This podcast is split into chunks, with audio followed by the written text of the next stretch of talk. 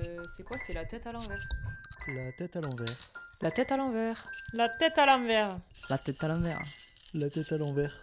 La tête à l'envers. La tête à l'envers. La tête à l'envers. La tête à l'envers. La tête à l'envers. La tête à l'envers. La tête à l'envers. Je suis Morgane et vous êtes sur la tête à l'envers podcast. Aujourd'hui, on se retrouve pour parler d'un sujet qui est la future daronnerie ou le fait d'être parent ou devenir parent. Parce que j'ai deux personnes avec moi que j'accueille dans une chambre qui n'est pas la mienne. Nous sommes au fin fond d'un chalet dans... On est en Savoie on est en Savoie On est en Savoie. On est en Savoie. Cette douce voix que vous venez d'entendre, c'est Meggy. Et à côté, il y a Anissa, ce sont deux copines que j'ai rencontrées à Montpellier via leurs mecs respectifs. À préciser, oui, Tout à fait. je connaissais vos gars avant vous-même. Et l'avantage de cet épisode, c'est qu'on va le mettre en parallèle avec les réponses de leurs mecs maris respectifs. C'est ça qui va être intéressant. Ce que je vous propose, c'est qu'on va commencer par Meggy. Je te propose de te présenter. Eh ben, je m'appelle Meggy, du coup. J'ai 30 ans. Je vis en Daronie depuis 4 ans et demi. Que ça fait beaucoup de nuits euh, non complètes. J'ai deux petites filles. Donc, euh, bah, une Ambre qui a 4 ans et demi et Agathe qui va bientôt avoir 2 ans. J'aime euh, collectionner des plantes. euh, pas au même euh, niveau que toi, Morgane, mais qui le peut. Très et bien. je travaille. C'est une. Ma...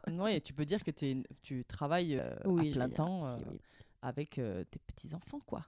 Oui, c'est vrai. Très bien. Eh ben, je lance la balle à Anissa. J'ai pas lancé de balle. Alors moi c'est Anissa, j'ai 30 ans, je suis pharmacienne et je suis pas encore maman donc je fais encore des nuits complètes mais je suis enceinte de, on a calculé 5 mois et 3 semaines.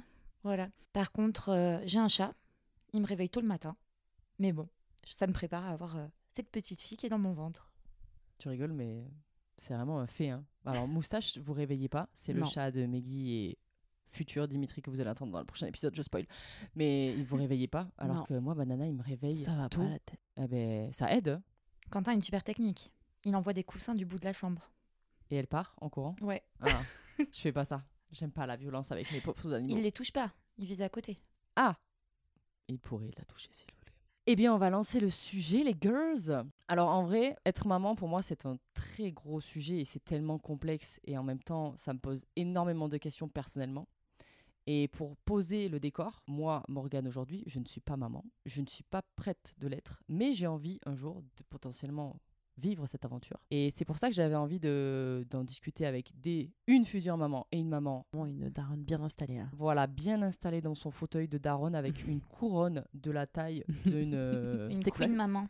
yes, a queen maman. Et ce qui est rigolo, c'est que. Bon, je pense que vous êtes un peu dans le même état d'esprit que moi, mais c'est très cucu ce que je vais dire. Mais pour me dire que j'ai envie d'avoir un enfant, alors c'est pas la vraie citation parce que je ne l'ai pas trouvé sur l'internet, mais est-ce que vous connaissez le film Un heureux événement? Oui. Non. Avec Pio et. Je ne sais pas comment s'appelle cette jolie blonde brune. euh, Ouais. Je sais plus. Faudrait peut-être qu'on vérifie nos sources. Bah, en tout cas, euh, ce film-là, Un heureux événement, c'est sûr, ça s'appelle comme ça. Ce film, il date un peu. Et je trouve qu'il ouvrait déjà des portes sur des choses comme la charge mentale qu'a Mhm. une maman avant, que vraiment on ne- on n'en discutait pas, on n'en parlait pas. Dans ce film-là, il y a une phrase trop mignonne que je veux absolument ressentir avant de pouvoir me dire que dans ma vie, je veux un enfant. C'est Je l'aimais tellement, en parlant du garçon, parce que j'aime les garçons, euh, que la plus belle chose qu'on pouvait faire ensemble, c'était créer la vie. J'adore cette phrase. Et ça lance un peu le truc. exactement. C'est très cucu, mais ça fait Très partie mignon. de un peu mon futur état d'esprit. Je ne pourrais pas faire d'enfant si je ne suis pas totalement amoureuse d'une personne. Mhm. euh, Mais je pense que c'est bien pour Oui, l'équilibre. c'est pas mal, hein. euh, c'est une bonne base. ouais, Je- Oui.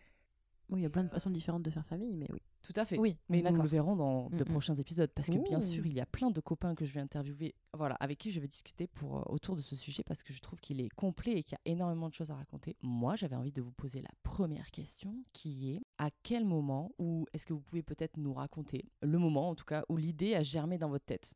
Alors ça peut être quand t'es petite fille et que du Mhm. coup tu vois ta maman être maman et que tu te dis ah moi un jour j'aimerais bien être maman finalement.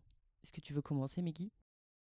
Allez, je me lance. C'est rigolo parce que j'y pense euh, régulièrement. En fait, je pense que je n'ai jamais questionné l'idée d'être mère ou non. C'est-à-dire que pour moi, je... c'était un peu écrit. Je serai mère étant grande et une femme ne peut pas pas être mère. Je sais pas si Je tu comprends ce que comprends. tu veux dire. Je le questionne maintenant parce que je me rends compte qu'il y a de plus en plus de femmes euh, qui le disent haut et fort qu'elles ne veulent pas être maman Et je trouve ça absolument génial de se poser la question. Moi, c'est vrai que je me suis toujours vue avec des enfants et j'ai jamais euh, questionné ça. Ça a toujours été. Alors, le but, du coup, c'était de trouver euh, un amoureux avec qui je pourrais avoir euh, des enfants. Mais voilà, ça n'a jamais été une question. Ça a toujours été une évidence pour moi. Ok, donc tu t'es jamais dit à un moment, il n'y a pas eu un moment où tu as switché quand tu as eu ton premier poupon, tu vois, où tu t'es dit, ah, peut-être que moi aussi, j'aimerais être maman. C'était viscéral depuis le début, en fait, c'est ce que tu... Ah oui, euh, pour moi, oui, oui. J'ai j'ai pas eu de déclic pour me dire je veux être maman. Ça a toujours été je. Oui, je, je, je serai maman plus tard. Et après, euh, la question, c'était plutôt euh, quand? Qu'est-ce qu'on attend? Est-ce qu'on attend le fameux bon moment? Est-ce qu'on se lance euh, Comme ça. comme Go. ça? Whoop C'est pas vrai, c'est réfléchi, mais bon, je comprends ce que tu veux dire. mais, euh, mais non, j'ai pas eu de déclic en effet. euh. Ok. Et toi, Anissa? Bah, moi, c'est drôle parce que c'est pareil pour euh, tout le début de l'histoire. Mhm. Pour le coup, euh, j'ai toujours su que je serais maman. Enfin, en tout cas, j'ai toujours espéré. Mais comme beaucoup de femmes, je pense qu'il y a la crainte quelque part d'en avoir envie et de se dire, mais en fait, euh, je pense que je n'en aurai pas, que ça ne marchera pas. Ok. J'ai Mhm. toujours eu peur que ça ne marche pas, donc ça veut dire que j'en avais vraiment très envie au fond de moi. Par contre, contrairement à Maggie, j'ai eu un vrai déclic. Mais euh, c'est le truc vraiment cliché. Mais réellement, je me suis réveillée un matin. On était en voyage long, on va dire. On travaillait, on était en Guadeloupe, travail-voyage. Je me suis réveillée un matin et je me suis dit, je veux un enfant. Mais je savais que c'était pas le bon moment, que Quentin n'était pas prêt, que donc du coup, j'ai rien dit. Et au bout de dix jours à peu près, je lui ai dit Bon, écoute, Quentin, on est un peu dans la merde, c'est pas le moment, mais j'ai vraiment envie d'un enfant. Et du coup, contrairement à ce que tu disais, on a attendu le bon moment. On a attendu d'acheter la maison parce que pour Quentin, c'était important. Donc euh, l'année dernière, en juillet, on a investi, on a acheté une maison, ce qui le rassure. Et on s'est dit Bah, on peut lancer le projet, même si on est en travaux, etc. Et on a eu énormément de chance. Ça a marché euh, du premier coup. Voilà. Donc, euh, timing parfait. Mais euh, il y a vraiment eu un déclic et ça a pris un an et demi avant qu'on décide de vraiment le lancer. Donc, euh, entre-temps, Quentin croyait que je lui mettais la pression en lui disant euh, je veux un bébé. C'était pas le cas. Je lui disais juste que oui, j'en avais envie. Je regardais tous les enfants, j'étais gaga. Mais par contre, même intérieurement, je me disais moi-même, je sais que je le veux, mais que je le ferai pas de suite. Voilà. Mhm. C'est vachement intéressant. Ouais, c'est très Mm. intéressant. Du coup, j'ai un peu peur de me dire peut-être demain j'ai mon déclic quoi. Tu rigoles, mais c'est déjà arrivé à des potes à moi et vraiment du jour au lendemain, c'est venu dans leur cerveau. Mais après, elles, avaient- elles étaient en couple, donc elles avaient déjà une potentielle situation qui pouvait faire Oui, qu'elles pouvaient avoir un enfant, tu Mhm. vois. Mais je pense que j'étais bien à ce moment-là, tu vois. Ouais. Euh, j'avais, il y a eu le Covid qui était passé par là. C'était encore le Covid parce qu'on travaillait en centre de vaccination sur cette époque-là. Quentin, du coup, en Guadeloupe, travaillait dans les centres de vaccination. Moi, j'avais trouvé un poste en pharmacie. Et en fait, euh, je sais pas, le contexte, le fait de retourner dans les îles parce que je suis de Mayotte, je me suis ressentie peut-être un peu dans mon élément. Je me suis retrouvée moi. Et je pense que vraiment, à ce moment-là, je me suis dit, en fait, je suis, je suis heureuse, je suis bien avec lui. Je sais que c'est avec lui que je vais faire ma vie. Je le savais déjà. Mais euh, vraiment, c'est le moment où je me suis dit, ouais, ça, c'est venu tout seul. Ça sera avec lui. Putain, c'est drôle. Énorme. Vous m'avez niqué ma, ma question d'après. euh, Ah, merde. qui était est-ce que vous avez toujours eu envie d'avoir des enfants? Bah oui, et oui. Oui, moi c'est vrai que c'était plus à- à cette question-là que je répondais avant, Ouais. dans le sens où j'ai toujours eu l'envie. Après, je pense qu'avec Dimi, en effet, on n'a pas eu de... Bon, ça, ça date maintenant, mais vraiment, je me souviens qu'à un moment donné, on se disait, bon, on va faire une grille de pour et de contre. Le fait avoir d'avoir des un enfants? enfant. Ah, ok. Même si moi, euh, j'en voulais, et je pense lui aussi, mais on avait besoin, tu sais, pour euh, se dire un peu ce truc du bon moment. On se fait une grille de pour et de contre pour savoir euh, qu'est-ce qu'on perd et qu'est-ce qu'on y gagne. Spoiler alerte, il y avait quand même beaucoup de contre.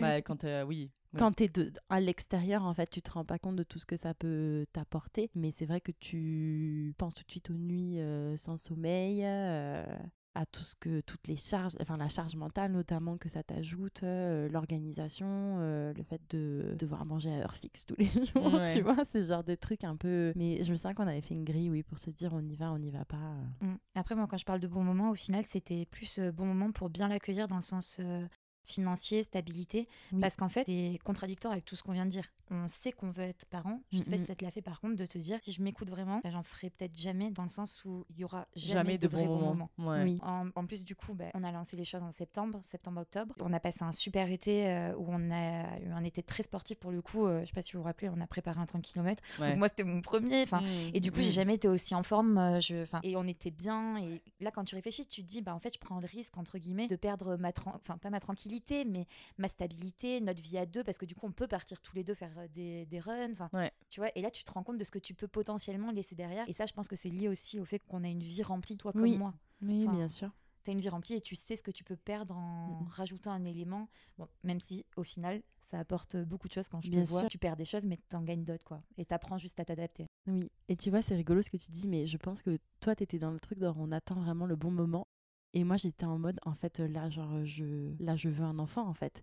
et du coup, c'est euh, Dimi qui me raisonnait, en quelque sorte, et qui me disait, en fait, là, euh, on a tous les deux un CDD. Il- la condition qu'il m'avait mise, c'est que moi, j'ai un CDI pour euh, pouvoir euh, lancer, en fait. Et c'est vrai que j'ai signé mon CDI, et je crois que cinq jours après, cinq jours après, j'étais enceinte, en fait. Enfin, c'était vraiment moi la, con- le- la condition que j'attendais de remplir. Mais si c'était que si ça ne tenait qu'à moi, je pense que j'aurais sauté le pas, même plus tôt. Mais en fait, parce que j'étais aussi un, jeune et inconsciente quelque part et, et follement amoureuse, et je le suis toujours. Mais c'est vrai que en fait, je suis une grande impatiente. Je pense que vous le savez. Non, Là, elle lit la fin des livres avant d'avoir lu le livre.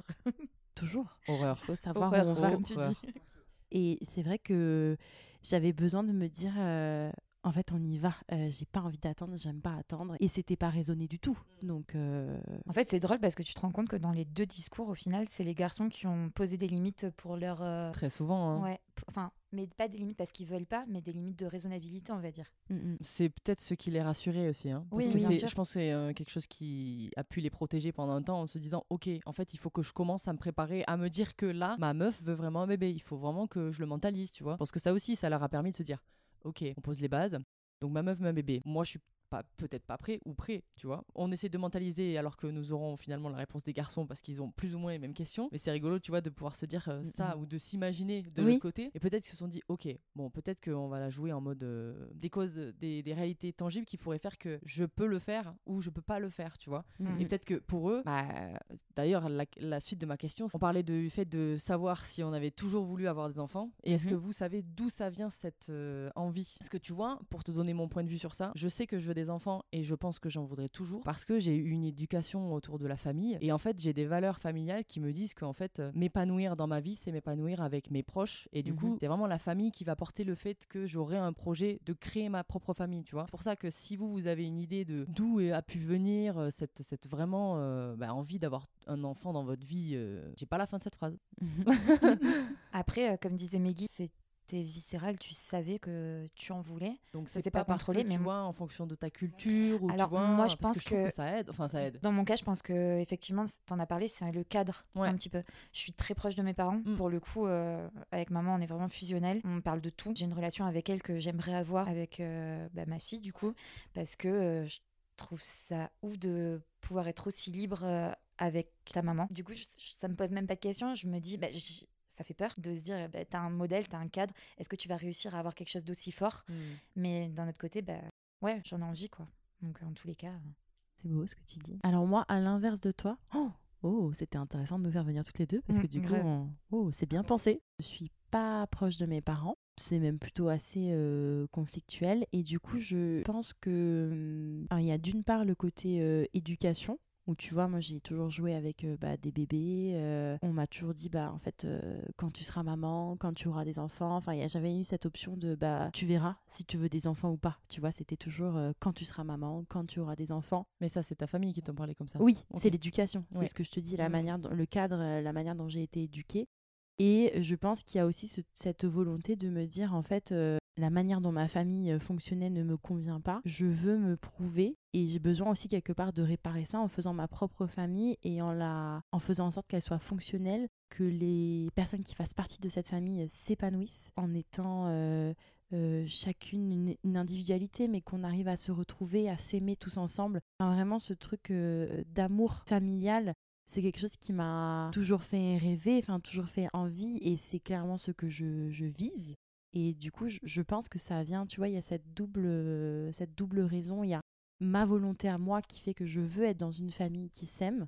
Et en même temps, euh, c'est- ça rejoint ce que je te disais tout à l'heure, ça a toujours fait partie de mon éducation, tu vois, de plus tard, tu seras une maman, en fait. Attendez, petite séance émotion là. Attends, tu m'as. Ouais, moi aussi, je suis toute émue, c'est trop mignon. Bah, après, euh, tu disais que c'était beau ce que je disais, mais toi, du coup, c'est super beau. Et pour vivre au quotidien avec toi, bah, t'as clairement réussi pour l'instant. Oh, euh, tout est bien lancé pour que ça On continue comme ça, quoi.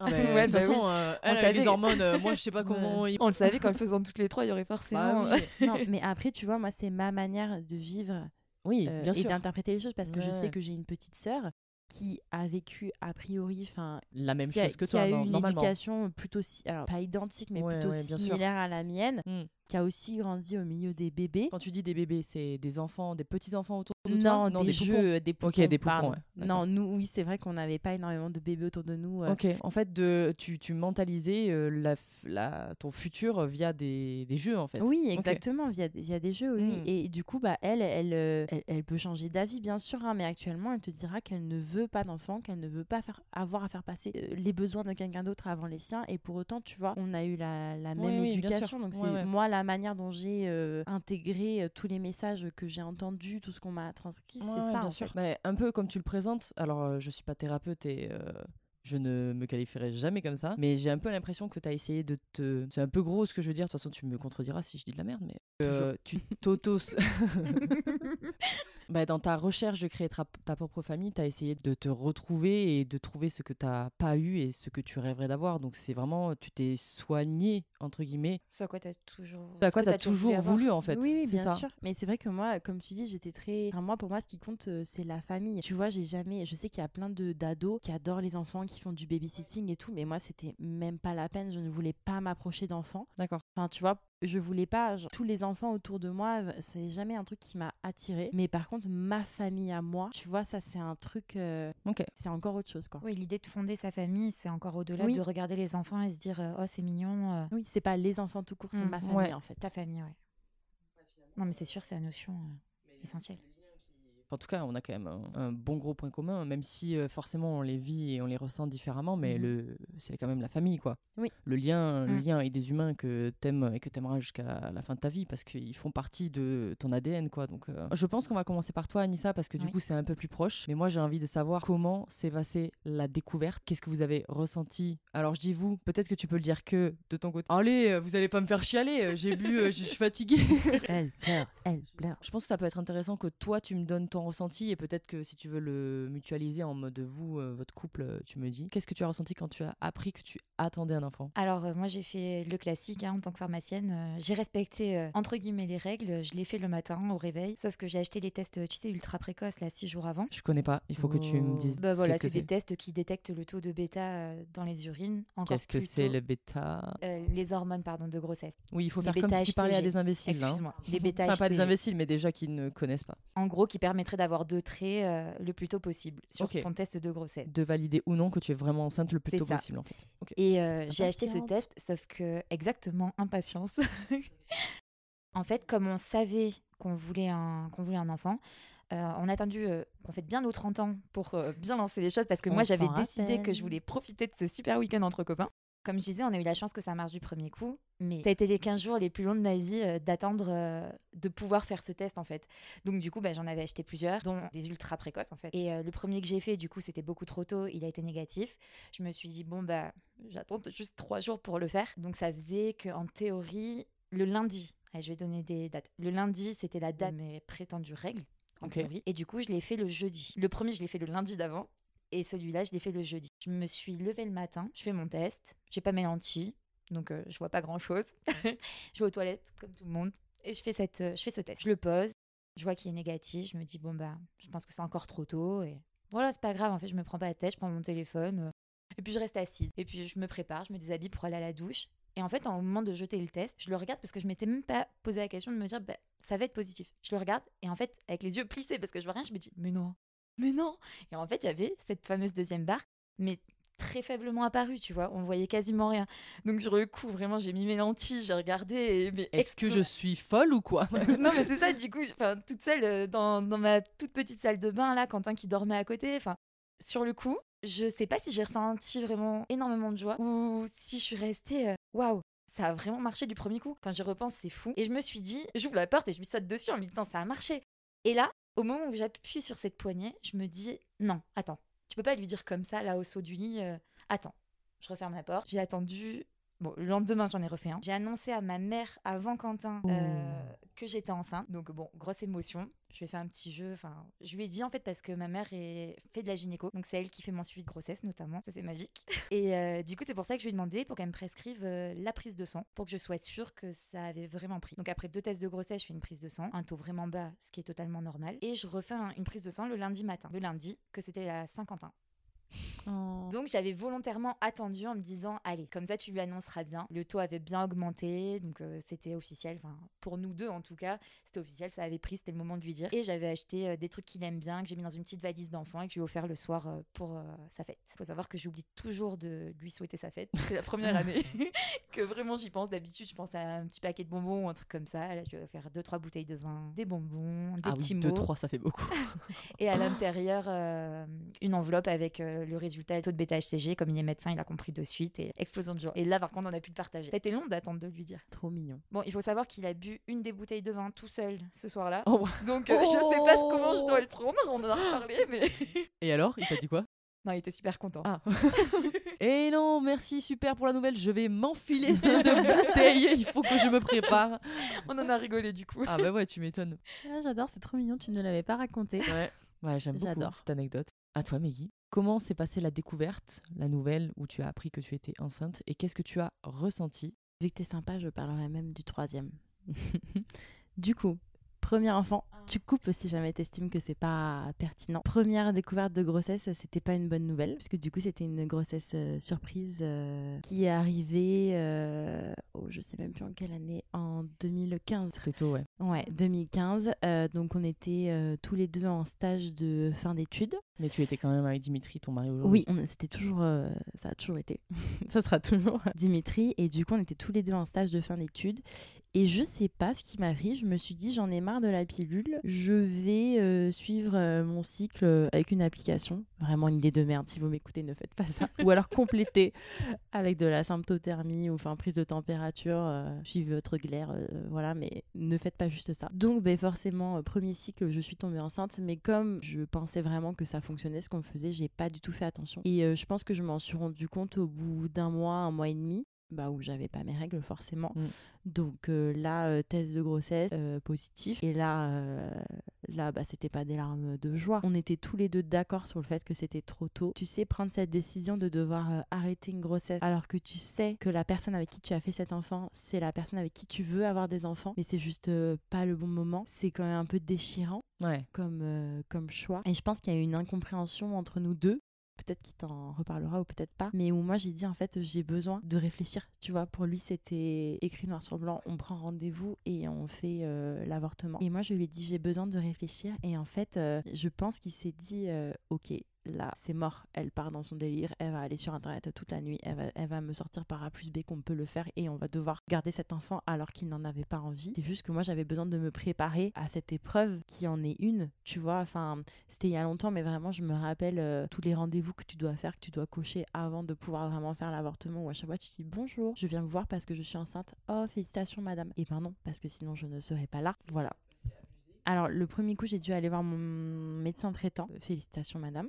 D'accord. Ah oui, Après, oui, j'ai dû aller voir. J'étais dans une clinique chez un, un obstétricien, du coup, je suppose, qui pratique euh, les avortements puisqu'ils le font pas tous. Et c'est vrai que sur le coup, il y a aussi eu le félicitations madame. Donc je pense qu'il ne fait pas que des avortements, tu vois. Sinon, c'est pas du tout le. En fait, en tous les cas, dès le début, tu dois le faire euh, après ton test, avant que toutes les démarches se lancent. En tous les cas, tu dois aller faire une écho pour refaire valider. Je sais pas si tu te rappelles, mais en Oui, théorie, tu as une première écho. Donc euh, là, si tu tombes sur quelqu'un de sympa, il te dit de pas regarder l'écran en fait, parce qu'il a compris la problématique, il sait pourquoi tu viens. Après, tu lances tout, euh, tout le. J'ai regardé Mm. l'écran.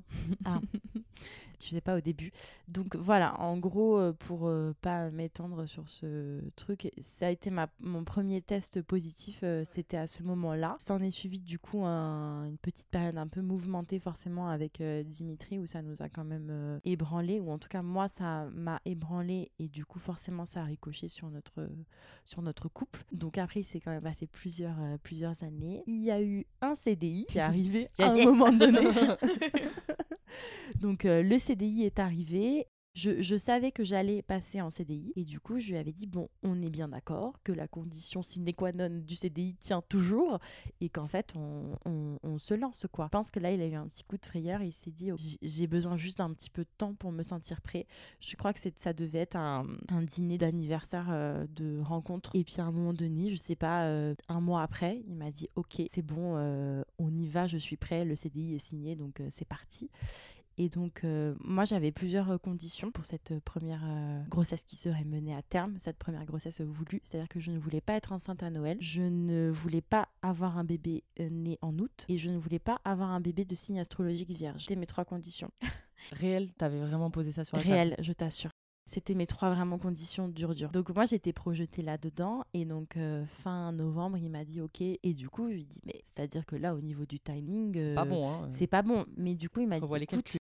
La probabilité pour que ça marche du Ouais. premier coup, ça va prendre forcément six mois. euh, Fais-moi confiance, euh, c'est bon. Il a vraiment dit fais-moi confiance? Fais-moi confiance, il a dit, je t'assure. On était un petit peu occupés à ce moment-là à faire des choses un peu sympas, tu vois. Donc je me suis dit, ok, je lui fais confiance, on y Fais-moi va. confiance, bébé. je vais pas te mettre enceinte de suite. Donc je lui fais confiance et et puis ben en fait euh, je suis tombée enceinte euh, littéralement je pense deux jours après, enfin tout début décembre. Coup de chance, ça a pris du premier coup. J'ai été forcément enceinte à Noël. Spoiler alerte, ma fille est née en août et elle est vierge ascendant vierge. Bonheur. On a tout coché. C'est énorme. Ouais. J'ai fait euh, donc pareil. Je forcément tu te dis que tu veux pas que ça arrive tout de suite, mais en même temps tu veux euh, te prouver que ton corps est capable et que ça peut marcher tout de suite. Je pense qu'à peu près deux semaines avant Noël, donc deux semaines après, j'étais au travail un matin. Oh là là, envie de vomir terrible, des nausées de dingue. Je me suis dit mince, j'ai la gastro. Deux semaines avant Noël, bon c'est pas plus mal. Vaut mieux ça que pendant Noël, tu vois. Donc tout le matin et je me souviens que j'étais avec une collègue euh, qui se moquait de moi parce qu'on était dans une pièce sans fenêtre, sans rien, vraiment une pièce, euh, je sais pas comment on dit, aveugle. Et donc euh, je travaillais avec la poubelle à côté de moi parce que je lui dis à tout moment je m'excuse d'avance mais vraiment là je suis très malade. Et le midi on avait décidé de faire le repas de Noël et donc raclette le midi. Et là j'ai mangé comme quatre personnes. J'avais plus envie de vomir et tout. Repareil le lendemain, envie de vomir de dingue. Je me suis dit bon, hum, hum, c'est bizarre cette gastro qui n'est là que le matin.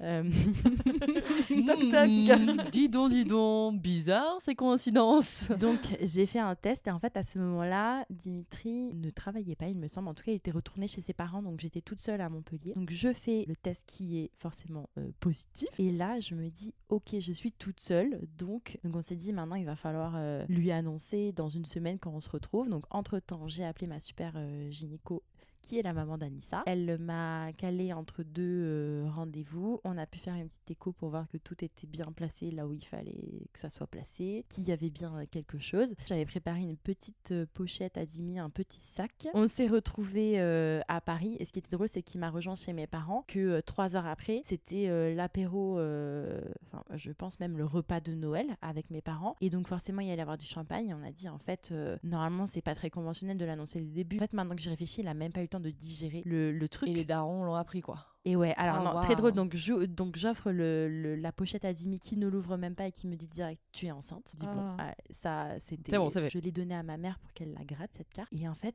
c'était un moment suspendu. Je- on était, on se regardait avec Dimi, on était content. tu vois, il y a eu ce moment et c'est très très drôle parce que du coup, c'est aussi le, le- la première fois, il me semble, que je rencontrais mon beau-frère. Donc le mec Oh, de waouh. ma sœur. Ok. Et même lui, il a dit vraiment, j'ai cru qu'il allait se lever, il allait lui coller un pain, tu vois. Alors, mon père allait coller un pain à Dimi sous, Ouais. la- sous le choc en fait.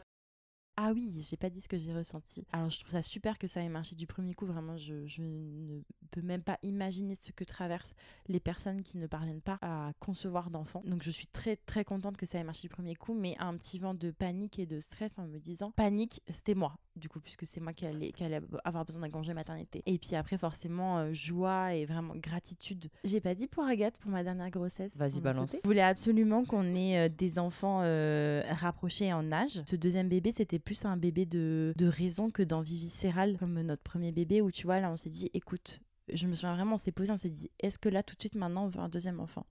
Non. Est-ce qu'on veut que Ambre, elle soit toute seule, qu'elle n'ait pas une fratrie? Non, on veut pas ça. Donc là, on fait les calculs et du coup, on s'est dit, ok, et ben là, c'est cet été, maintenant, l'été où il fait 45 degrés. Je sais, je vois dans tes yeux, tu dis que je suis folle. Ah non, non. non, je pensais pas qu'on pouvait réfléchir autant à, à pré- Enfin, tu vois, je pensais pas qu'on pouvait Bah- autant programmer le fait de vouloir créer un humain. En fait, elle l'a vu, je pense, avec Le côté euh, pratique. Avec Ambre, euh, la galère euh, pour Ouais. la garde. Et du coup, tu penses forcément pour un deuxième. En fait, j'avais envie que l'arrivée de ça ait été polluée par ce stress de la reprise et de se dire que je veux que mon enfant soit entre de bonnes mains. Je me suis dit, je veux pas ça pour ce deuxième bébé, je veux juste kiffer. En Ouais. fait, son arrivée sur Terre, profiter et que tout soit réglé. T'as appris, euh, encore une fois, du premier coup. Ah bon? Braguette. Précisons que Morgane était à la maison à ce moment-là, que ça ne nous a pas arrêtés. Je suis littéralement témoin de tout ce qui s'est passé. Non, non, C'est pas vrai, c'est pas pas vrai. J'étais de l'autre côté du mur, d'accord? Il y avait un petit trou et. Arrête. non, c'est pas vrai. Mais du coup, tu vois, le fait de m'être mis la pression au niveau du calendrier, et ben le test de grossesse, ça avait un, un- un tout autre, euh, une toute autre dimension, tu vois, parce que j'étais en mode, ok. Donc j'ai fait un test un petit peu tôt, mais tout de suite qui a été positif. Et je crois que là, je me suis même pas embêtée à faire euh, embêtée. En tout cas, il n'y avait pas de grande annonce à Dimitri. J'ai pas tous ces calendriers en tête et c'est problématique parce que moi, la seule chose auquel je peux me rattacher, c'est la vie de mes parents. Et en fait, mes parents, ils vivent en campagne et ils ont leurs parents à côté. Et je pense que le fait de d'avoir là actuellement, la seule problématique que j'aurais, c'est ok, je vis dans une grande ville, mais j'ai pas du tout conscience de toutes les problématiques que tu peux avoir quand tu dois faire garder un enfant, alors que toi, tu travailles en fait dans ta vie. Tu n'es pas euh, dans un champ en train de recueillir des pâquerettes. euh, En ça, gagnant de l'argent, tu vois. Maintenant, on est des femmes actives. Ça, c'est vrai que c'est une problématique de femmes qui bossent. Moi, j'ai envie de savoir euh, un peu comment s'est passée la grossesse. En tout cas, pour moi, c'est très obscur. Les hormones qui prônent clairement sur tes propres sentiments et tes propres ressentis, ça, c'est un truc qui peut vraiment me faire flipper parce que je suis toujours en train d'essayer de reprendre le contrôle ou alors de me laisser aller en me disant c'est bon, mon corps a choisi, on va faire comme ça. Alors, par exemple, tu disais, euh, si tu as envie de dormir, euh, effectivement, le premier trimestre, t'es Bah, épuisé. Quoi. C'est... On dit que la... Alors, je vais dire quelque chose et j'assume complètement. On dit que la grossesse n'est pas une maladie. Oh là là, je suis d'accord avec toi. Vas-y. Vas-y, bébé. Ce n'est pas d'être vraiment euh, compliqué, on va dire. Ok. Et j'avais pris la décision de ne pas le dire au travail avant euh, quelques mois. Parce que, je sais, ça peut paraître bizarre, mais j'avais pas envie de me faire euh, chouchouter ou plaindre. Et j'ai eu une chance inouïe que Quentin soit incroyable. Euh, il faut savoir que le temps avec la route, etc., de rentrer à la maison, j'ai à peu près trois quarts d'heure à la maison. Je rentrais, littéralement, je m'étalais dans le lit. Je pense qu'au bout d'un moment, en en tant que mec, t'en as peut-être un peu marre d'entendre des j'ai des nausées, j'ai euh, oh je suis pas bien, ça tangue. Mais à aucun moment il s'en est plaint où il m'a dit bon euh, c'est bon, j'ai compris, tu vois. Et pour une femme, je sais pas pour toi, mais moi j'ai toujours un, un rapport un peu compliqué euh, avec mon corps et certaines parties du corps. J'aime faire du sport aussi en partie pour me maintenir en forme et me sentir bien dans ma peau. C'est bête parce que c'est un peu ce que tu disais au final. C'est toi aussi qui t'investis quelque part, euh, c'est ton corps qui va changer et tu en as conscience. Et à partir du moment où j'ai décidé que je voulais un bébé et que c'était concret, j'assumerai tout en Mhm. fait. Euh, mais tu as forcément des points de stress et qui te sont personnels. Un truc qui est ultra important aussi euh, à dire, c'est que à partir du moment où j'ai fait ce test et que c'était positif, au-delà de tous les sentiments que j'ai ressentis, je suis passée en second. Je ne sais pas comment l'expliquer. En fait, au final, moi, ça va durer quoi? 9 mois? Au pire, je suis pas bien pendant 9 mois. Et tu prends tout. euh, Au final, moi, vraiment, je l'ai pris avec bonne humeur. Je souriais tout le temps, je rigolais tout le temps devant les gens. À part ça, c'est en soi, tu te dis, bah, c'est pour, le- c'est pour la bonne cause, quoi. Généralement, ça s'arrête quand j'arrive à peu près au sixième mois de grossesse. En tout cas, sur ces... mes deux grossesses, ça s'est à peu près vérifié comme ça. Donc, euh, je commence toujours euh, ma grossesse en perdant du poids. J'avais mon coin de jardin où bah, mes collègues ne savaient pas, mais c'est là où j'allais vomir. Oh là là, du le coup. pot Oh de vomi là, du fond de jardin. Ouais, bah ouais. Mais bon, tu veux faire, euh, tu veux faire comment, quoi? Ah ouais. Et J'avais en effet, comme tu dis Anissa, j'avais en tête ce truc des trois premiers mois. Forcé de constater que euh, ça n'est pas passé à ce moment-là, donc je me suis dit bon, euh, Et non, c'est un mytho. voilà, j'a- j'accepte euh, que ça s'arrêtera pas. Ouais. Mais en fait, j'étais surtout mais tellement heureuse d'être enceinte pour moi, de dire c'est c'est très puissant qu'une femme puisse euh, euh, créer euh, la vie. Et du coup moi c'est vrai que c'est quelque chose dans lequel enfin c'est un état dans lequel je m'épanouis. Moi ça remonte un petit peu donc je me souviens peut-être pas de, de tous les mots mais ce qui me reste de cette première grossesse c'était vraiment euh, euh, ça l'épanouissement le bonheur. Et je veux dire oui j'ai vomi non-stop mais en fait j'étais heureuse quoi Par rapport à ce que j'ai dit tout à l'heure, je tiens à dire, au final, j'aime mon corps euh, enceinte aussi. Au premier trimestre, si ça avait été à refaire de suite, s'il y avait eu un souci avec le bébé ou quoi que ce soit, ben, je sais pas si, vu tous les mots qu'il y avait et que tu es en plein dedans, si tu serais relancé de suite dedans au final en sachant vraiment que là, tu es en train d'en chier clairement. Et ben en fait, euh, si quoi. Ça, c'est propre à chaque femme, je suppose, mais moi, je me suis jamais sentie pas en maîtrise de mes émotions. Moi, j'avais que les vomissements, peut pas tout avoir. Par contre, tu, vois ce truc, on dit toujours que hum, chaque euh, grossesse est différente et c'est vrai que pour Agathe, j'a- j'avais très, enfin, tu vois, ce bébé, je l'aimais déjà, j'avais très envie de cette grossesse, mais je l'ai pas aussi bien vécu que la première. J'arrivais pas à me dire en fait c'est pas grave, c'est pour le bébé, tu vois. De me dire que bah en fait moi aussi ça compte et en fait moi là, euh, le moral du coup, euh, c'est un moins bon souvenir. Je me suis moins épanouie dans cette euh, deuxième grossesse que dans ma première. Là, à l'issue de ces quatre mois, euh, mon Dieu, mais je comprends tellement ce que tu as vécu, mais sauf que toi, ça a été neuf mois, quoi. Mm. Bon, je te tire mon chapeau parce que devant nous, enfin, tu ne montrais pas, quoi. À quel moment tu te rends compte que tu vas être responsable d'un autre être que toi-même pendant presque la moitié de sa vie, voire même peut-être un petit peu plus? Et qu'est-ce que ça fait? Tu peux pas t'y préparer et tout appréhender, c'est impossible. Et du coup, moi, je pense que, et j'aime à penser que je ne suis pas la seule, mais vraiment le moment où je m'en suis rendu compte, ben, c'est après avoir accouché, en fait, à la maternité. Mais je pense que tant que le bébé n'est pas là, justement, tu En fait, pas ça, te rendre ça compte d'à quel matérialise point- pas la chose Non. en fait. Voilà. Hmm. Mais par contre, c'est bête, hein, mais dès le moment où tu as ce test positif, il y a tout qui change dans ta tête. Hmm. Et cette idée de responsabilité, j'ai pas eu beaucoup d'enfants autour de moi, de bébés, on va dire. J'ai pas eu, j'ai eu mon petit frère, mais on est très proches. Et du coup, il y a pas eu de nourrisson, on va dire, autour. Et j'ai eu la chance d'avoir ben, Meggy et Jimmy avant, dont on est très proches, et ma meilleure amie qui a eu euh, sa fille. Et en fait, c'est bête, mais c'est rassurant d'avoir quelqu'un autour de soi qui est passé par là et à qui tu peux envoyer un message en disant Ouais, j'ai une question en fait. Et à chaque fois, elle répond. Et ce côté responsabilité, je l'ai vu chez eux. Donc au final, je me dis Ok, bah en fait, de toute façon, tout ce qui va se passer, t'as plus le choix. Nous, c'est vrai qu'on a été les premiers Du à groupe, se on va lancer dire, du groupe, ouais. c'est ça, de nos groupes de copains. Et, euh, et là, maintenant, vous nous rejoignez, mais c'est vrai que c'est pas évident de te créer ton propre chemin et d'avoir accès à des informations sans. euh, Mais même maintenant, tu vois, je me dis quand je- j'ai des copains qui viennent d'être parents, j'ai ce regard de, de maman. Quand je les vois faire, tu vois, j'ai pas, euh, j'ai jamais eu ce regard euh, sur un, un- un couple. J'ai l'impression que la génération de nos parents, c'était pas vraiment une génération sans filtre sur la maternité. Tu vois, tu sais jamais vraiment comment ça se passe euh, déjà les suites de couches. Tu vois, c'est quand de même secrets un- en fait. il y a- Il y a toujours des secrets. hein. Exactement. Tu apprends aussi peut-être à t'écouter et à te dire, moi, en fait, voilà ce qui résonne en moi. Même si c'est pas la manière conventionnelle de faire ou la manière que la société voudrait que je fasse pour élever mes enfants. Eh bien, je vous propose que maintenant, on passe un petit peu à parler du papa. Oh. Et vous pensez, tout en gardant cette idée de responsabilité d'une autre personne que soi-même, comment vous pensez que ça s'est passé de son côté à lui? Je lui ai même pas demandé euh, s'il était stressé ou pas. Alors, pour ma défense, Quentin n'est jamais stressé. en tout cas, il l'extériorise pas du tout. Mhm. Et les rares fois où je lui pose la question sur d'autres sujets, même pour euh, son, enfin, son, Son internat, mémoire. le gros concours Ouais. qu'il avait fait euh, en médecine, qu'ils doivent passer en médecine. Mais par contre, qu'il avait effectivement peut-être peur d'une chose pour après, peut-être qu'il te le dira d'ailleurs exactement comme ça, c'est euh, d'avoir un enfant qui pleure beaucoup. En tant que médecin généraliste, je pense qu'il y a beaucoup de choses qu'il se sentirait capable de gérer. Je le vois à l'un de vue, euh, c'est ça. Patience. Ouais, Pas- de son, de sa- de c'est son ça. propre. être euh, capable de gérer un enfant qui pleure non-stop et que tu n'arrives pas à calmer. En sachant que ce matin, je crois que c'est ce matin, ouais, c'est ce matin, il m'a dit qu'il était, entre guillemets, c'est le terme qui me vient parce que c'est un peu l'idée, admiratif, qui est le manque de sommeil et de profiter quand même de la vie en même temps, parce que c'est important de le dire, de réussir à profiter de ta vie. Tu fais, en fait, en effet, t'as pas le.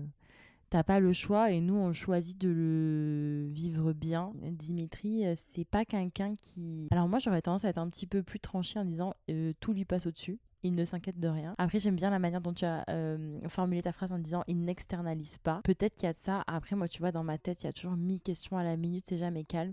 Bien sûr que je lui pose des questions, que je lui demande comment il se sent, et toujours c'est bah non, tout va bien, euh, tout roule, tu vois, je me pose pas de questions et j'avance quoi. Donc, j'ai pas eu l'impression que, ça a été un sujet pour lui. Je pense que c'était plus euh, le plus gros sujet qu'il y a eu. On ne choisit pas de s'occuper de notre bébé, on n'a pas le choix, tu vois, le bébé pleure, je ne me vois pas.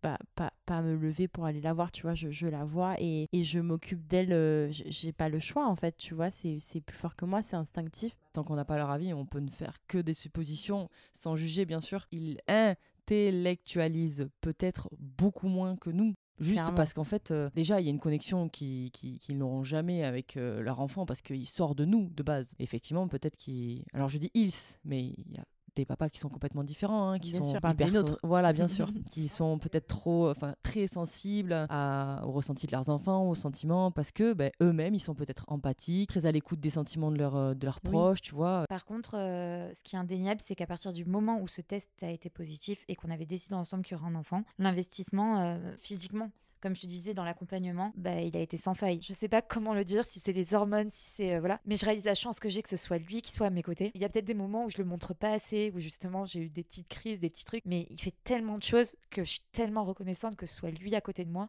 que franchement. euh, Pépitas. Ça a été plus dans le temps où ça s'est fait.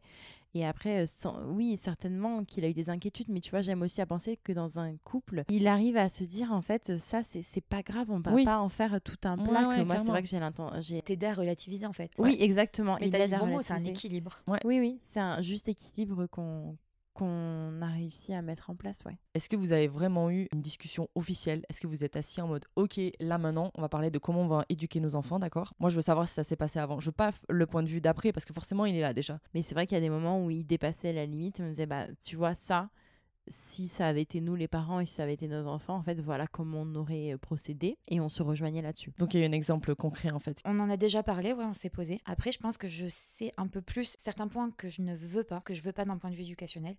Mais après, en ayant eu justement des exemples autour de moi, ça m'a permis de voir aussi ce qui me plaisait. En fait, je me projette et je me dis, bah, en fait, euh, tu peux arriver avec plein de principes et te retrouver devant un enfant que tu n'arrives pas à contrôler avec les principes que tu as. Je me dis que je sais ce que je veux inculquer, les valeurs en tout cas, qui sont importantes pour moi. Je sais que ça va être le cadre, clairement. Et Oui. moi, ça va m'aider. Parce... Mais est-ce que je, je serai aussi bonne que ce qui va être dans, le...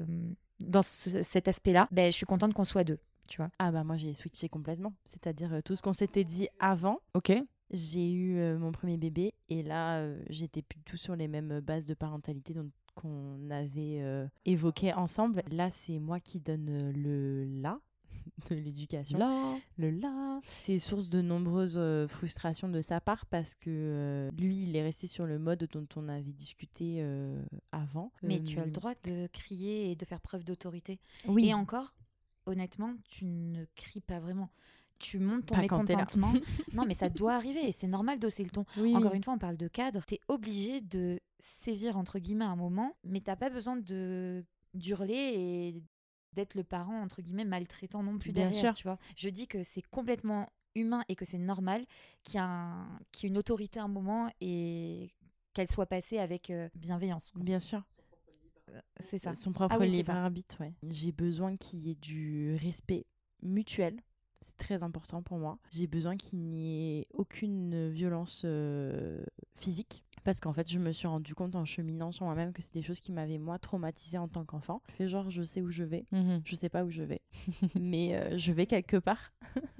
Un chemin, un bon chemin. on suit le chemin. Tu vois, nous, il y a eu tout ce truc de avant et de après où moi j'ai complètement switché. Et d'ailleurs, tu vois, euh, je lui ai jamais vraiment posé la question, mais comment c'est possible euh, qu'il m'aime toujours, sachant que je ne suis plus la même personne J'ai plein de valeurs qui ont switché. J'ai pas l'impression que lui, il ait eu un changement aussi profond qui se soit effectué. Non, mais il était à côté de toi quand ces changements sont arrivés. Oui, Donc il t'a vu Bien évoluer. sûr. Je n'ai jamais compris auparavant pourquoi les gens, les gens faisaient des enfants puis se séparaient ensuite. Et là, en fait, maintenant que je suis maman, je dis mais je comprends en fait. J'en ai pas parlé, mais la notion de confiance euh, dans l'éducation, c'est pour moi un des aspects euh, de réussite d'une éducation, je trouve. Je sais pas comment le formuler autrement, mais le fait que ton enfant soit capable de venir vers toi et de te parler de ses problèmes, surtout les filles, du coup. Il y a eu cette notion de responsabilisation et de confiance que mes parents avaient envers moi.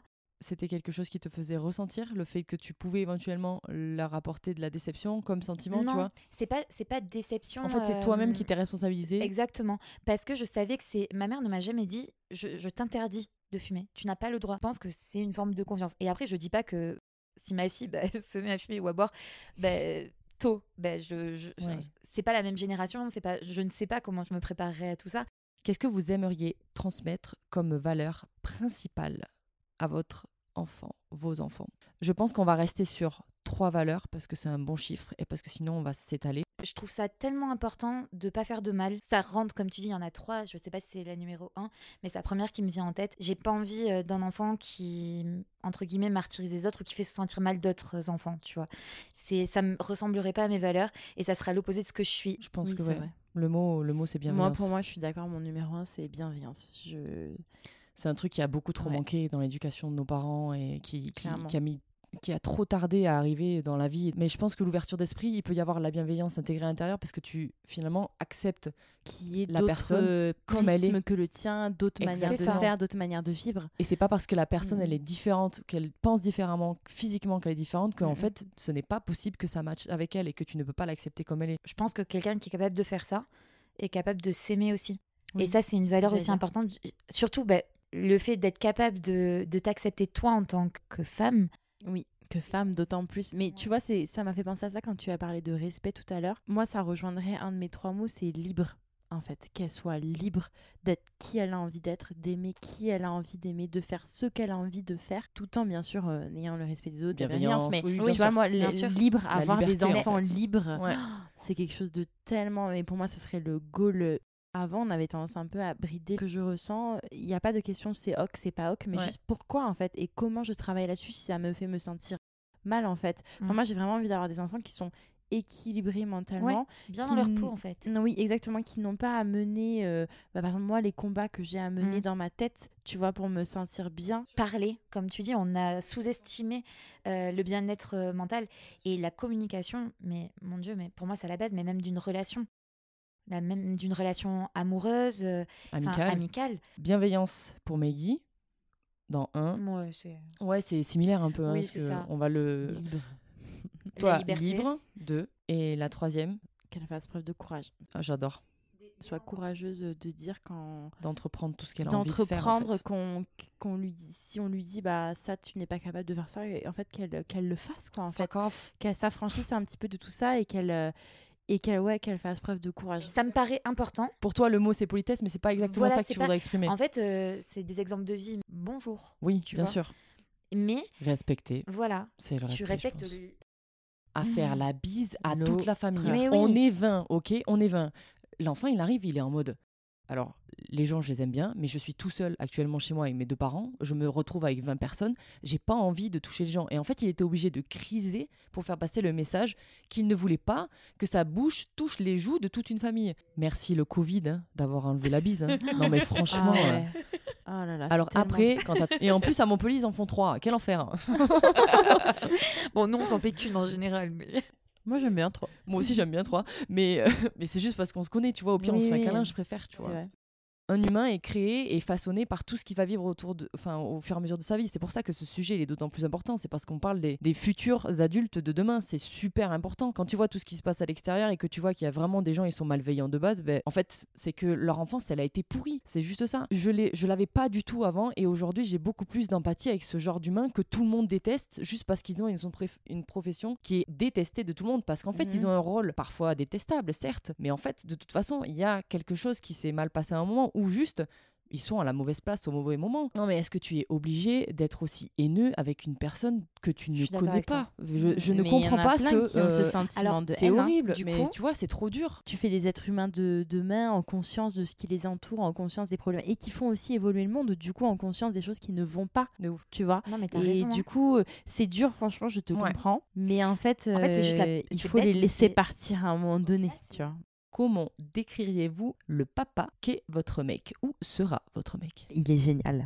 Je suis bien contente d'avoir fait famille avec lui parce que, alors oui, il y a des moments de discorde par rapport à l'éducation dont on parlait plus tôt, mais, mais vraiment, il est, il est foncièrement euh, génial. Lui, c'est plutôt le papa, il est très fun. Tu vois, des fois je suis un peu jalouse de ça. C'est Le papa rigolo. Ouais, le papa rigolo quoi. Il arrive toujours à, à les faire rire, à faire n'importe quoi avec elle. Il, il les balance dans tous les sens et il chahute et elles adorent ça. Et en fait, euh, elles vont le voir clairement quand elles ont besoin euh, de ce genre de jeu. En fait, toujours partant pour, euh, pour jouer, pour faire les fous. Vraiment pour jouer avec elle. S'il faut faire un peu des activités, moi j'adore un peu les activités sensorielles, tout ça. C'est pas du tout son délire. Le jeu, la, la folie, ça c'est vraiment, c'est lui qui l'incarne. Le défouloir, moi, je trouve un peu. Ouais, exactement. Tu te défoules, tu sors tout Ouais, ce que c'est t'as. ça. Tu, Tu exact- ris, tu cries, tu. C'est mon papa, il avait exactement ce rôle aussi euh, dans le couple avec mes parents. C'était vraiment euh, la personne qui permettait à l'enfant d'avoir cet exutoire de, de fun, de rire, de ah, tout en étant dans la bienveillance, tu vois, parce que Oui, c'est oui. vraiment juste, euh,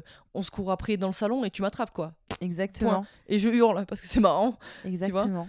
Et il a ce truc aussi qui- qu'il a aussi dans notre couple de faire relativiser les choses, tu vois. Genre, moi, quand les filles, elles se font mal, par exemple, je fais tout de suite, Ah, alors ok, où est-ce que tu as mal? C'est normal d'avoir mal, c'est ok, euh, on va s'en occuper, tout ça. Il est là, il regarde, il fait, ok, en fait, t'es juste tombé là, tu t'es juste frotté le genou, ça va bien se passer, tu vas garder ton genou. Et puis voilà quoi, tu vois, de relativiser vachement et de leur faire comprendre qu'en fait, ben, c'est pas grave quoi, tu vois. C'est super dur du coup de se projeter là-dessus parce que tu peux pas savoir euh, comment une personne va se révéler. En fait, ce que je peux te dire, c'est que je sais que ça va être un, un très bon papa, que ça, que ça va être un pilier euh, vraiment pour euh, toute la famille. Je me suis posé la question, mais au début de la relation, par rapport justement à l'éducation qu'il a eue. Et je sais que ça va être le papa quand même euh, Le cadre, cadre.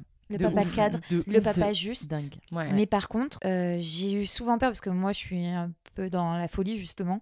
Plus euh, comme Dimi, je pense. euh. Euh, Dimi peut être, je ne Ouais. l'ai pas dit, mais je le définis en tant que cadre Ah aussi, oui, bien tu vois. sûr. Bien Genre, s'il dit une fois, clairement. faut aller se brosser les Oui. dents, et Ah que oui, tout de suite, ça va pas se brosser les Pilier, dents, là, autorité. Voilà. laisse tomber. Ouais. C'est fou. Deux personnalités, le mec, quand même. Tu vois. du coup, je découvre euh, Quentin euh, sur cet aspect-là émotionnel et, euh, et je, quand je le vois avec euh, d'autres enfants, je ne savais pas s'il il était, enfin pas capable parce que je le connais, je sais comment il est, mais je l'avais jamais vraiment vu avec d'autres enfants avant qu'il ait les vôtres et du coup, euh, ben, sa filleule notamment et Ambre. La première, euh, l'amour qu'on a pour votre fille, alors que c'est pas notre fille. Enfin, on se le dit souvent, c'est famille de cœur, mais du coup, j'ai vu comment il se comporte avec ces enfants-là qu'il aime foncièrement. Et justement, il joue, euh, il rigole tout le temps, il est patient. Et en fait, euh, ça me donne la vision de ce qu'il peut être et j'aime tellement ça. C'est oui, messieurs. Cette question va plutôt concerner Maggie. Peut-être que tu peux t'imaginer les choses et en même temps, je veux pas que ce soit négatif comme truc. Bah, surtout qu'elle est pas facile. Mm, mm. Est-ce que la vie d'avant te manque? Oui et non. c'est- ça te va comme réponse Bah, En même temps, c'est normal. Je m'attendais pas à ce que tu me dises. Non, dans le sens où euh, je suis une me- meilleure version de moi-même. Je m'aime euh, beaucoup plus maintenant que la moi d'avant. Je suis mieux dans mes baskets. Donc pour ça, je dirais non. Enfin, j'ai l'impression de m'être trouvée aussi, d'avoir... Et, et, enfin, Via la maternité, tu penses? Parce Oui. que ça m'a aidé à cheminer. Vraiment, ça m'a aidé vraiment à, à cheminer. Alors, je suis pas encore arrivée au bout, mais je me sens beaucoup mieux dans mes baskets, beaucoup plus à l'aise avec, euh, avec qui je suis euh, maintenant. tu penses que tu aurais pas pu faire ce cheminement sans avoir été maman? Parce que peut-être que tu aurais continué d'évoluer, parce qu'on évolue tous euh, au fur et à mesure des années, mais est-ce que tu penses que tu as été plus ou moins obligé de passer par ça pour te réaliser, tu vois, plus, même si tu dis c'est pas terminé, quoi? Je pense que je me serais réalisée autrement, tu sais. Ouais. Je, je pense qu'il y aurait une autre version de moi-même qui, qui peut-être aussi m'aurait euh, convenu, tu vois, euh, Mm. mais je peux pas te dire laquelle des deux serait la meilleure, mais en tout cas, ce qui est sûr, c'est que par rapport à avant, je me préfère maintenant. Euh, je, je m'aime plus, je suis plus ok avec, avec qui je suis tout à fait. Donc, euh, donc pour ça, euh, non. Après, oui, bien sûr, la vie sans autant de responsabilités écrasantes que moi j'ai vécu et que des fois je vis encore comme étant écrasante, cette charge mentale de dingue, ces responsabilités, t'es t'es responsable de la vie d'un enfant, tu sais. Et puis avant, t'as un peu le monde de l'insouciance où c'est pas que tu vis que pour toi-même, mais en fait, faire un enfant, déjà en commençant par la grossesse et puis après faire un enfant, c'est prendre des risques en fait parce que tu aimes, mais de tout ton être, une personne. Et en fait, euh, tu prends des risques parce qu'il peut se passer des choses dans la vie, il peut, enfin, tu vois, c'est, tu te mets clairement euh, un peu à, à nu quelque part. Et, et moi, c'est mon, mais ma, ma famille, c'est mon point faible. Donc, euh, bien sûr que sans famille, euh, j'ai, pas tous ces points faibles. Oui, le monde d'avant me manque dans le sens où j'avais l'impression que j'étais insouciante et que hum, la vie était plus euh, légère pour moi. Le livre de la bibliothèque, sinon la maîtresse n'est pas contente qu'il faut absolument aussi que le vendredi soir, je récupère le pyjama de la crèche pour le ramener le lundi propre. Tu vois, genre, tout ce truc qui vient de te parasiter. Jure, ma, ma tête, c'est un bourdonnement permanent Ouais. de trucs à penser. Après, euh, je pense que c'est propre à toi aussi, Maggie. Euh, Clairement. Alors, même s'il y a des gens qui sont aussi organisés, Clairement. mais pas qui mentalisent et qui se mettent autant de pression. euh, Exactement. Mais du coup, je n'avais pas tout ça avant. Donc, euh, Oui, oui. l'insouciance d'avant Ouais. me manque. Enfin, si c'était à refaire, je referais tout pareil parce qu'en fait, moi, c'est ma manière à moi de vivre ma maternité qui a pour des personnes pour qui ça sera plus simple euh, que d'autres, en tout cas, qui se feront pas parasiter par tous ces trucs. Après, moi, j'ai besoin de ça. Enfin, j'ai l'impression d'avoir besoin de ça pour avancer et contrôler. Contrôler, on en revient toujours au même. Et savoir où je vais. Et je, je, je, je n'aime pas improviser. En fait, clairement, je suis très mauvaise en improvisation.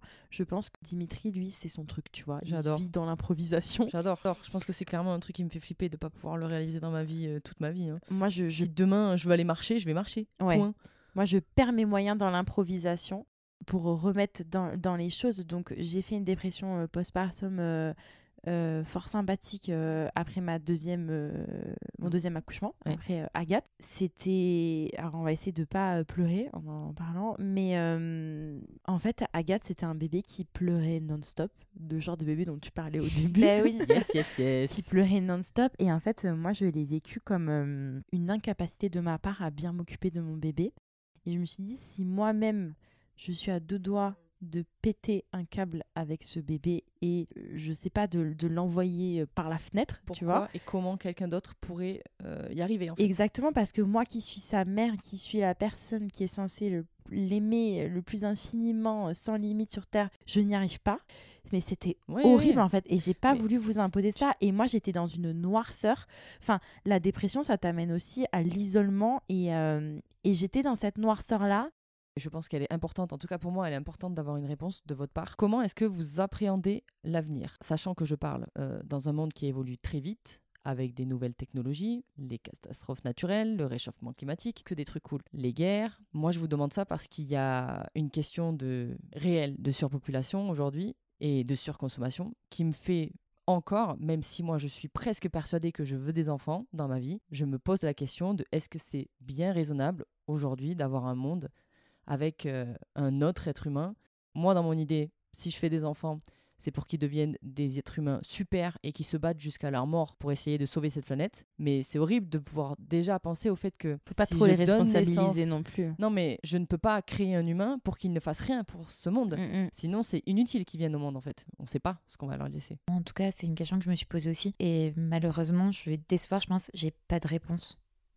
Je, je sais pas. Est-ce que tu y as pensé? Oui, oui, justement, je, je m'étais posé la question de savoir est-ce que vraiment faire un enfant dans ce contexte, euh, pour eux, derrière, Ouais, est-ce que c'est quelque chose de bien? Et puis, qu'est-ce qu'ils vont avoir quand Hmm. ils seront grands? Mais il va falloir euh, leur apprendre à, à justement prendre le Faire bon la balance. et faire la balance, ouais. Parce que justement, avec tous, tous les médias, toutes les sources d'informations que tu peux avoir, eh ben, il faut être capable de dégager le, le vrai du faux, le bon du mauvais. Moi, je dirais que quand je pense au monde actuel ou au monde futur qui nous attend, je suis euh, terrorisée. Il n'y a pas d'autre euh, ça. d'autres mots. Faire des enfants, ça a été un choix euh, égoïste. Mais en même temps, euh, je me dis que euh, sans enfants, il n'y a plus d'espoir. C'est la dernière. Oh, oh. Petit moment d'émotion. Si vous aviez un petit message à leur passer, à lui passer, qu'est-ce que ce serait? Aimer les gens autour de vous. La famille, c'est c'est important. Et la famille de cœur que vous allez vous constituer autour de votre vie, c'est aussi cette famille.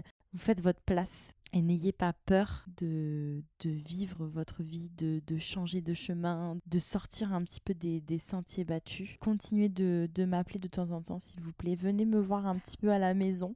Ne me laissez pas toute seule avec papa trop longtemps. Pourtant, Mais- il s'aime fort. hein. Mais pas trop souvent Oui. parce qu'on a aussi prévu de voyager, euh, tout ça. Et posez-vous aussi euh, plein, plein de questions. euh, vraiment, écoutez-vous. Et, euh, et mon message est déjà mille fois trop long là, non? Oui, effectivement. C'est faire court, c'est dur. Hein. Ah là là, c'est dur. Mais bon, je vous aime, aimez-vous, vivez votre vie et euh, faites preuve d'empathie, de bienveillance. Tout ira bien. Comment commencer moi Je lui dirais euh, d'écouter cet épisode parce qu'on s'est quand même vraiment livré. Oh Non, mais c'est vrai, stream, du vraiment stream, livré. Hum, Je suis vraiment une pute. Et ce que tu as dit, oui, ben, on se rejoint vraiment sur les idées. Donc, euh, si elle peut entendre ce que tu as dit et l'appliquer aussi dans sa vie, comme tes filles devraient le faire. Comme disait Maggie, la famille, c'est hyper important. La famille de cœur aussi. Euh, je serai toujours là. Enfin, en tout cas, je l'espère, le plus longtemps possible. Enfin, fais-toi confiance et fais-nous confiance. Je t'aime. Ah, c'est beau. C'est la fin de cet épisode. Merci beaucoup, les meufs, d'avoir participé à ce petit échange. Vous pouvez me dire merci, ouais, voilà. Ouais, c'était cool. En vrai, euh, je vous propose de finir euh, cet épisode par une citation du même film que tout à l'heure. Vraiment, il m'a marqué. euh, si jamais vous ne l'avez pas vu, regardez-le, c'est trop mimi. En vrai, et puis c'était très euh, avant-gardiste pour l'époque, en vrai. Tu le re-regardes aujourd'hui, tu te dis, ah ouais, il y a tout ça à l'intérieur. Personne n'avait capté tous ces signaux et tous ces messages. C'est possible que ce soit une citation de quelqu'un d'autre. Si c'est quelqu'un d'autre, je suis navré, personne d'autre. Je ne sais pas qui tu es. Du coup, je ne peux pas te citer. Nous sommes les mers, nous sommes les terres, nous sommes la une et les marées, nous sommes des femelles, nous sommes l'origine de la vie. Je n'avais plus d'ambition personnelle, je n'en avais plus le temps, ma vie ne m'appartenait plus. Je n'étais plus qu'un creux, un vide, un néant. Désormais, j'étais mère. Oh, c'est beau. Oui, c'est très beau. Je vais dire le petit mot de la fin, c'est-à-dire abonnez-vous les refs, hein. mettez des likes, euh, je sais pas où, Abonnez-vous. et puis likez, on se retrouve pour le prochain épisode avec les garçons. Ah, on a hâte. Moi aussi j'ai hâte. Allez, salut les petits potes.